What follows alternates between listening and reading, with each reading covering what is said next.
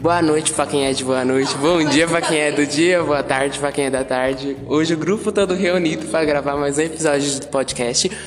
E hoje a gente tem um, um, convidado, João Gregório, formado nos quatro cantos do mundo, doutorado nos quatro cantos do mundo, professor de todas as universidades de São Paulo. Fala eu, fala eu, João. Estamos aqui e no episódio de hoje a gente vai falar um pouquinho sobre as políticas públicas, sobre como funcionou todo o esquema é, de vacinas e também um pouquinho sobre o. Vamos falar da vacina no contexto geral. E a Sara vai começar fazendo umas perguntas pro professor e a gente vai, né, pro João e a gente vai começar abordar um pouquinho sobre tudo. Boa noite, professor. A nossa pergunta hoje é como que o Estado se organizou para a aplicação das vacinas lá no início? Bom, meu nome é João, né, como o Guilherme apresentou, João Gregório Neto, sou enfermeiro de formação, especialista em saúde pública e tem 12 anos, mestre, né? Tem 12 anos que eu trabalho no programa municipal de imunização. Bom, em relação às vacinas da Covid-19, né? Tá? Então, a vacinação ela, ela, teve início no Brasil em janeiro de 2021. Tá? Aqui em São Paulo foi a oficialmente foi a primeira o primeiro estado a começar a vacinação no Brasil, né? no dia 17 de janeiro de 2021. Né? No início é, a vacina que estava autorizada era a vacina Coronavac. Né? E por volta, no, por volta do mês de março, final de março, começo de abril, foi autorizada a vacina da AstraZeneca Fiocruz. Né? Então nós iniciamos a vacinação no Brasil com essas duas vacinas. Né? A Coronavac ela é uma vacina que ela tem a chancela no Brasil pelo Instituto Butantan. Né? É uma vacina de vírus inativo, portanto o vírus é morto né? e praticamente ele, não traz é, reações adversas por ser uma vacina de vírus inativo, que é uma plataforma antiga, quando a gente fala de vacina, tecnologia antiga. Porém a sua, a sua eficácia ela é um pouco mais baixa né, diante das outras vacinas que nós temos. Tá? Já a vacina da AstraZeneca, ela é, é uma vacina que utiliza um, um vetor viral, portanto utiliza um vírus, né? É, no caso da AstraZeneca, que tem a chancela aqui no Brasil da Fiocruz, né? então é a Fiocruz que faz todo o manuseio dela e distribui. Ela utiliza um adenovírus, que é um vírus de, que circula numa, numa população de macacos, porém ele não é replicante no ser humano. E dentro desse adenovírus tem a proteína, a spike, né, que é a proteína do, da SARS-CoV-2, do coronavírus 2, né, é, do Covid-19. Então, ela, ao entrar em contato com o organismo, o sistema imunológico identifica como se fosse um, o próprio vírus da, da Covid-19, porém ela não, ele não replica como vírus, né? e aí ele começa a produzir anticorpos. É uma tecnologia nova quando a gente fala de vacinas, né? e é uma vacina segura, né? porém a gente tem algumas reações adversas dela, hum, reações adversas leves, né? E, e ela tem uma eficácia muito boa. Né? Em, em relação ao Coronavac, a eficácia dela é maior. Depois o Brasil, ele comprou a vacina é, da Pfizer, né, que é uma vacina também nova, uma tecnologia diferente, que ela utiliza o RNA mensageiro do vírus. Então, como se fosse é, pegar o RNA do vírus, porque o SARS-CoV-2 ele é, é praticamente um RNA. Quanto né? tempo após essas outras, o outro imunizante Pfizer depois a das ela, ela deu, in, deu, início aqui no Brasil é, no mês de abril.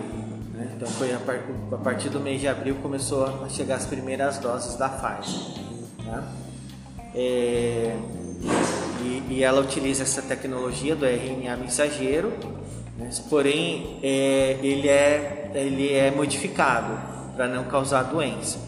É como a, gente, como a gente fosse pegar o RNA e manipulasse ele, apagasse um, um pouco as características genéticas dele e diante dessa modificação ele não replica, não causa doença, e sim somente a produção de anticorpos.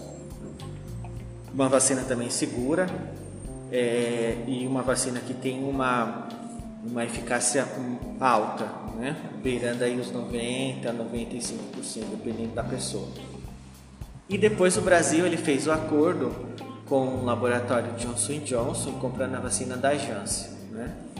É, em pouca escala, né? nós não tivemos uma, uma, uma compra em larga escala como as outras, mas é uma vacina também que utiliza a mesma tecnologia da AstraZeneca, um adenovírus replicante, não replicante.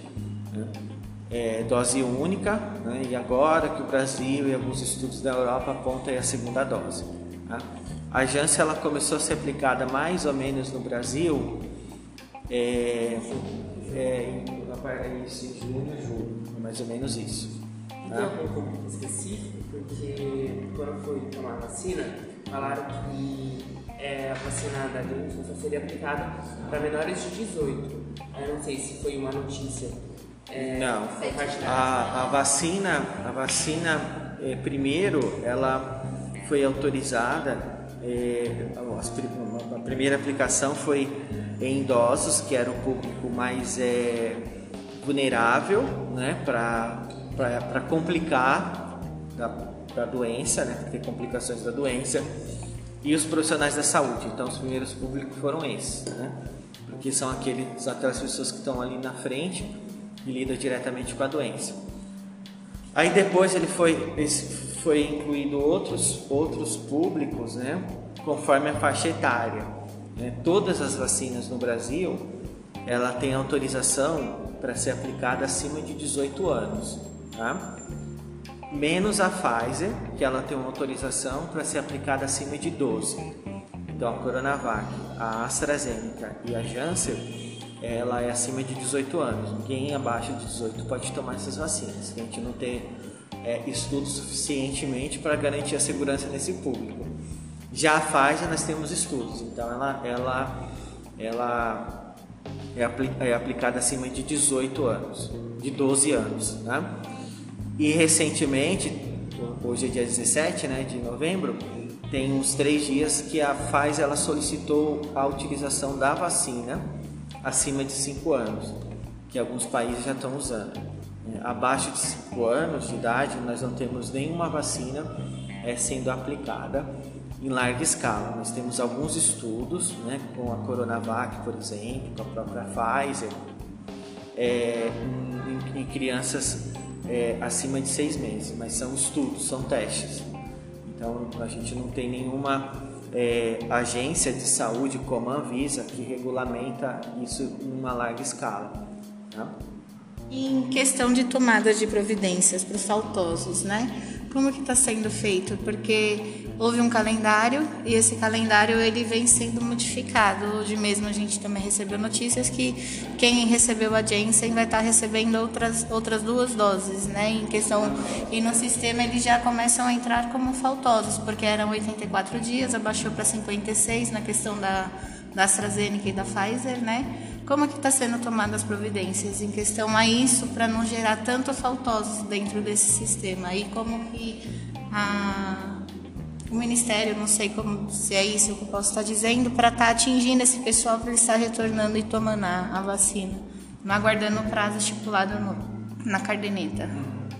Então, é, de início, é, as vacinas ela quando a gente pensa em vacina, a gente tem que trabalhar com, com, com duas datas, principalmente as vacinas de multidoses, né? como a Pfizer, que são duas doses, é, a Coronavac e a AstraZeneca. A Janssen ela é de dose única até o momento. É, a gente tem um, uma, uma solicitação do laboratório para começar a reaplicar uma segunda dose né, para quem tomou a Janssen para as pessoas que já completaram 60 dias. Mas hoje, se a gente fazer o recorte hoje, ela é dose única, então a gente não fala de faltose da Janssen. Tá? Talvez amanhã, depois da manhã, né, com a mudança, aí sim.